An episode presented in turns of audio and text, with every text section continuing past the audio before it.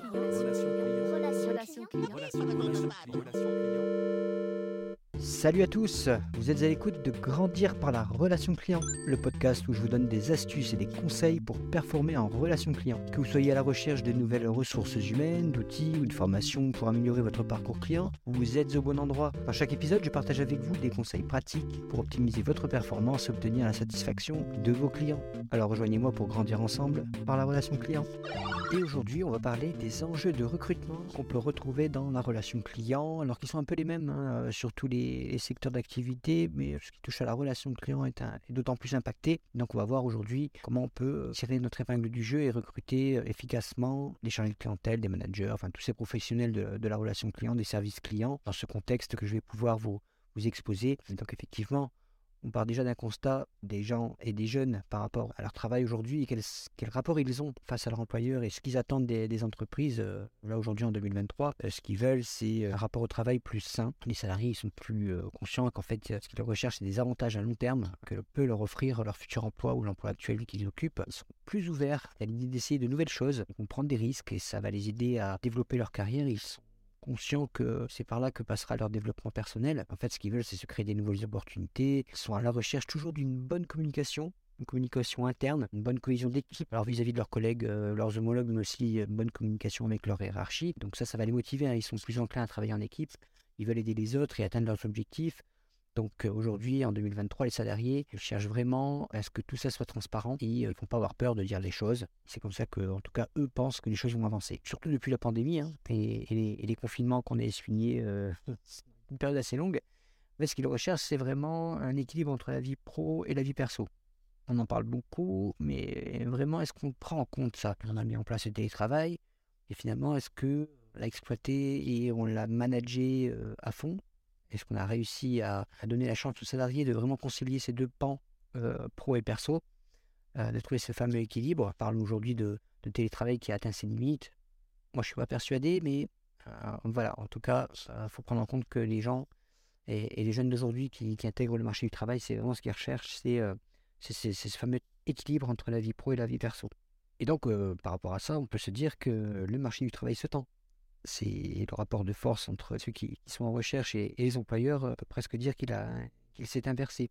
Et par rapport à tout ça, ben, comment on va faire aujourd'hui pour, recruter? Ben, C'est un peu tout l'enjeu de, ce podcast.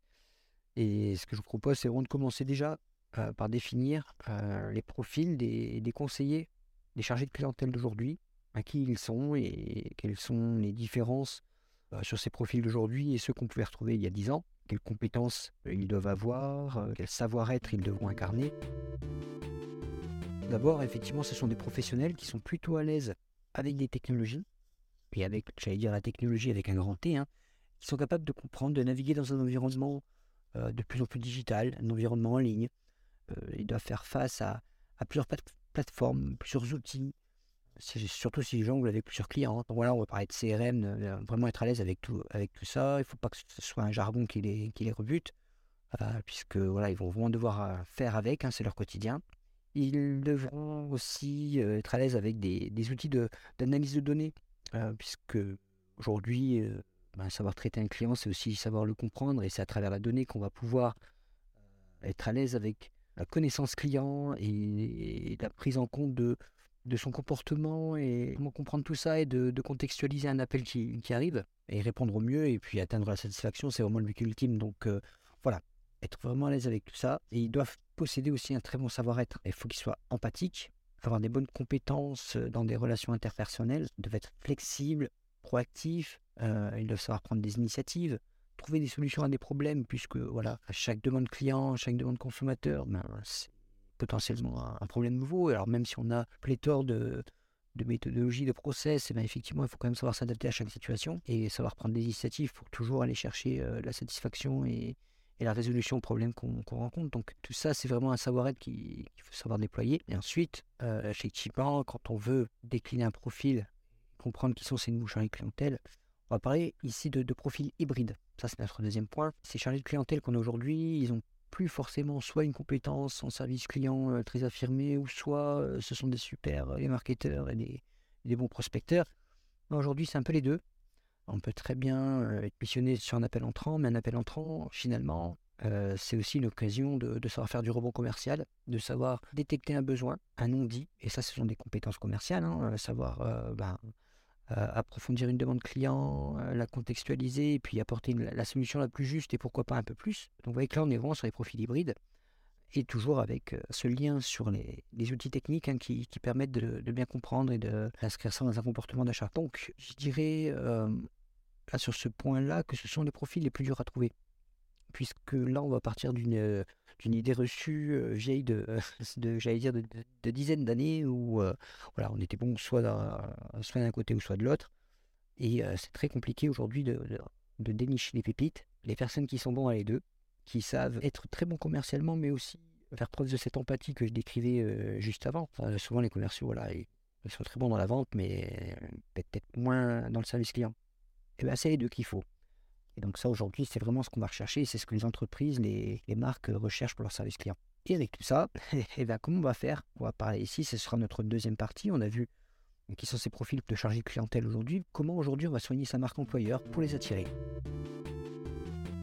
Alors ici, il n'y a pas 36 solutions. Hein. Euh, pour recruter les meilleurs candidats dans un contexte de ce marché du travail qui, se tend, c'est important de, soigner cette marque employeur. Et là, on va euh, avoir plusieurs pistes. C'est de mettre en avant tout d'abord les avantages et les opportunités qui, vont être offertes par votre entreprise et ces opportunités, elles doivent être uniques. Euh, effectivement, euh, proposer des, titres restaurants, une mutuelle, ok, c'est bien, euh, mais finalement tout le monde le fait. Donc, qu'est-ce qu'on va pouvoir avancer comme avantage de manière unique dans l'offre pour attirer ces, potentiels? Et ce qu'il faut aussi, c'est indiquer dans cette offre qu'on veut développer une culture attractive. Alors là, c'est un grand point, effectivement, pour se démarquer faut que les, que les avantages soient adaptés aux besoins de vos collaborateurs. C'est là qu'on va parler de, culture de travail attractive. Vos collaborateurs actuels et futurs, euh, doivent vraiment trouver des plus en fait qui leur collent bien. Ça peut être des horaires de travail flexibles, hein, ceux qui ont des, des, enfants, toujours avec cette, euh, cette vision de, de concilier la, vie perso et la vie pro.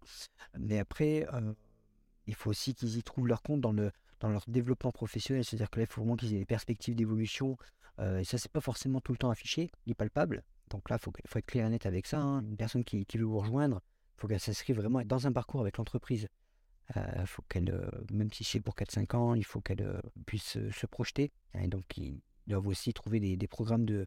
Voilà, ça c'est anecdotique, mais ça peut être un petit plus, des, programmes de soutien à la, santé. On parlait de mutuelle, mais ça peut être aussi plein d'autres choses. Hein. et au bien-être.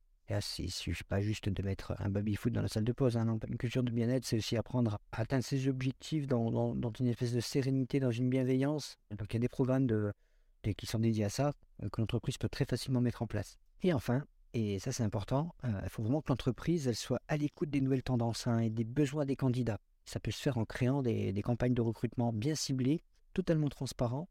On montre qu'on est prêt à, s'adapter à ces changements-là. Et finalement, c'est pas si évident que ça pour l'inclure dans son parcours de recrutement. Et là, ce qui me venait en tête, ce que j'avais envie de vous citer un exemple hein, d'une entreprise qui a mis une stratégie de recrutement qui est, assez efficace pour attirer des nouveaux collaborateurs, c'est Ubisoft. Euh, la stratégie s'est faite en ligne. Ça permet aux candidats de postuler directement sur leur smartphone, euh, sur les sites, euh, de déposer leur CV tout simplement. des entretiens aussi en ligne, des tests, des jeux, mieux connaître les, les candidats, évaluer leurs compétences et de rentrer peut-être un peu plus dans un, dans un processus personnel. Ils ont mis en place aussi euh, tout ce recrutement sur les, sur les réseaux sociaux, donc ça avait pas mal marché. Les formes de, recrutement spécialisées, bien sûr, pour promouvoir leurs offres d'emploi et trouver euh, ces fameuses pépites. Vous voyez que là, en fait, ils ont été très loin, ils ont vraiment utilisé tous les leviers. Et là, effectivement, ça m'emmène sur cette troisième partie où comment on va les recruter, ces profils. On a vu euh, bah, qui ils sont, hein, ces profils hybrides. comment on peut soigner sa marque employeur pour donner envie, pour les attirer. Maintenant, comment on va les recruter hein, concrètement? Déjà, par rapport à ces plateformes, beaucoup peuvent euh, inclure le, parcours de recrutement, la diffusion de, l'offre, la mise en place des rendez-vous, le suivi de ces entretiens collectifs, individuels, etc. Donc, on a les plateformes ont déjà de manière euh, native ce genre d'outils permet de bien gérer euh, toutes ces candidatures. Et je rajouterai, donc pour reprendre l'exemple d'Ubisoft, c'est vraiment d'utiliser aussi les, réseaux sociaux. Hein. C'est un très très bon levier pour les recrutements. Je pensais notamment à, je voyais dernièrement TikTok. Il suffit d'une simple annonce, on a été abreuvé de, de candidature. Tous les réseaux sociaux, il faut vraiment être en alerte là-dessus, surtout si on va aller chercher des millennials hyper connectés. Et clairement, ils vont plus forcément passer sur, euh, sur le bon coin, sur, euh, sur Pôle emploi ou, ou Indeed. Donc on peut aller les chercher sur ces leviers-là. Mais une fois qu'on a identifié les plateformes, les lieux où on peut aller les chercher, il faut surtout, après, c'est bien les cibler les, candidats euh, par rapport aux compétences qu'on va rechercher. Et donc ça veut dire qu'il va bien falloir rédiger la description de poste. Il faut qu'elle soit vraiment claire, précise. Il euh, faut que ça soit attractif. Ne faut pas que ce soit les mêmes qu'on retrouve partout. Hein. faut qu'on puisse sentir votre marque employeur qu'on évoquait juste avant depuis euh, tout de suite euh, l'offre. Donc il va falloir quand même afficher et proposer les avantages. Alors les avantages de rémunération bien sûr, mais aussi tous ces avantages qu'on a vus qui sont peut-être un peu plus perso et euh, uniques que, l'entreprise peut proposer et qui doivent correspondre aux attentes de, la cible de vos candidats que vous attendez. Donc vous allez en faire là ici des avantages compétitifs comment on va mettre en place des tests pour recruter les candidats et s'assurer qu'on ait les meilleurs euh, ou les futurs meilleurs chargés de clientèle, par exemple. Donc, bien sûr, on va avoir des tests d'aptitude. Ça, c'est le premier, premier point. Donc là, on va mesurer les compétences requises pour le poste. Il faut, que ce test soit bien conçu pour évaluer la façon dont un candidat peut résoudre un problème, prendre la bonne décision face à ce problème-là. Donc, on est euh, vraiment sur, euh, pas encore sur une mise en situation, mais comment le candidat peut faire face à un problème, peut décrire sa solution. Ensuite, et c'est là où on va rentrer dans le pratico-pratique, on peut faire des tests d'interaction avec le client. Donc là, ce sont des, tests qui ont pour but de mesurer la manière dont un, candidat va pouvoir interagir avec un client sur une situation donnée. Ça peut inclure des exercices, hein, comme des mises en situation, donc des scénarios. Donc là, on va pouvoir se projeter vraiment sur, euh, sur les compétences d'un candidat pour le voir sur le terrain. Ensuite, des tests de connaissances sur un produit, sur un service de l'entreprise. On va pouvoir mesurer ici sa capacité d'adaptation. Ce ne sera pas le même d'une entreprise A à une entreprise B. Euh, parce qu'elle ne fournit pas les mêmes services sur le même métier donné. Donc voilà, là on va vraiment mesurer la, capacité du candidat à s'intégrer vraiment dans un contexte, dans votre contexte, celui de, votre entreprise. donc ça c'était pour le test de connaissance. Et ensuite, vous allez pouvoir faire des tests sur des compétences comportementales. Là on va vraiment évaluer l'attitude du candidat face à un client, par exemple, face à un environnement de travail donné. Et dernier, enfin, les tests psychométriques. Et là on va mesurer l'attitude ou les attitudes du candidat à prendre des décisions, à communiquer, à résoudre des problèmes, travailler de manière autonome. Donc voilà, vous avez là déjà cinq tests que vous pouvez facilement mettre en place pour, euh, pour, pour, sonder si le candidat que vous avez en face de vous qui postule à ce moment-là, est-ce qu'il est ou est-ce qu'il pourra au moins prétendre être bon chargé de clientèle. Donc là, on a beaucoup parlé des, des chargés de clientèle, mais euh, j'en veux aussi, on voit comment on peut euh, recruter des bons managers dans le monde de, de la relation client, d'un service client, pour gérer finalement une population de millennials et conseiller d'aujourd'hui. Quelles compétences ces managers doivent avoir pour les gérer devront déjà comprendre les besoins de, ces millennials, parce que c'est un groupe très diversifié, chacun a ses besoins, ses motivations propres. Donc il faut comprendre tout ça pour pouvoir manager efficacement euh, lorsque l'équipe est constituée. Déjà, c'est comprendre déjà que euh, tout le monde n'est pas pareil. Il faut un environnement de travail flexible, donc savoir mettre en place ça et savoir le, le piloter, le driver, parce qu'un millennial est toujours à la recherche d'un environnement de travail qui, permettra de manière autonome de gérer ses objectifs à son propre rythme. Donc voilà, il sait ce qu'il a à faire, il veut qu'on le drive pour le faire, mais sans être constamment derrière lui, grosso modo. Ensuite, le manager devra encourager l'innovation. Les candidats-là, ils sont, ils sont créatifs, innovants, donc il faut encourager ça. Et le manager, il doit vraiment savoir euh, révéler les talents. Chez nous, c'est un peu ce qu'on fait. On est sûr que c'est par la révélation de talent qu'on satisfera nos clients. Bah, c'est clairement ça, encourager l'innovation. Ça permettra à tout le monde de se développer et de s'épanouir. Et ensuite, il faudra vraiment qu'ils puissent former, alors initialement d'une manière vraiment continue, puisque ça c'est vraiment ce qu'ils attendent, les millennials, d'être bien formés déjà quand ils intègrent une équipe, de trouver à travers le manager vraiment un mentor.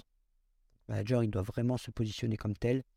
Euh, c'est vraiment ce qu'ils attendent et sans ça, ils ne vont pas y trouver leur compte. Ils ont besoin de progresser, ils ont besoin d'atteindre leurs objectifs. Donc ils ont besoin qu'on leur montre la voie, euh, qu'on les forme pour ça et qu'on les soutienne. Et comme je le disais tout à l'heure, c'est vrai que c'est une génération qui, communique facilement, clairement et très ouvertement. Donc, je parlais de clash tout à l'heure.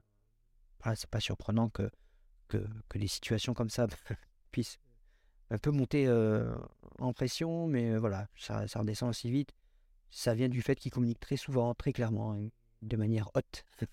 voilà, il faut savoir faire avec. Donc là, on a vraiment vu le profil de ces chargés de clientèle de 2023, hein, ce profil hybride, comment on peut les attirer, comment on va les recruter. Et on a repris tout ça un peu dans le contexte d'un marché du travail qui se tend, et des attentes des candidats qui aujourd'hui sont, un peu différentes de ce qu'on a pu connaître il y a 10 ou 20 ans. Euh, donc j'espère que ce podcast, en tout cas, au moins va vous donner matière à réfléchir, vous poser des, certaines questions. Les grandes lignes sont posées, c'était en tout cas l'objectif de ce podcast. J'espère qu'il vous a plu. C'était le premier. Donc n'hésitez pas en commentaire à voilà, me dire ce, que vous en pensez, ce que vous aimeriez y voir, ou ce que j'y retire.